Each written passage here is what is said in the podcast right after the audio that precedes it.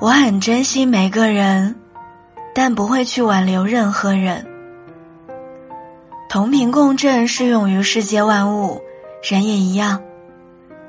每个人都有自己的一个特定频率。如果在这个世界上遇到了一个和自己同频的人，那一定会是有非常美好的事情发生。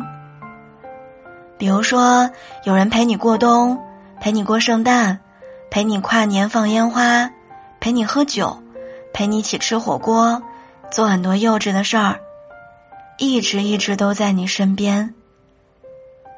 正如莫言所说的，在喜欢你的人那里，去热爱生活；在不喜欢你的人那里，看清世界。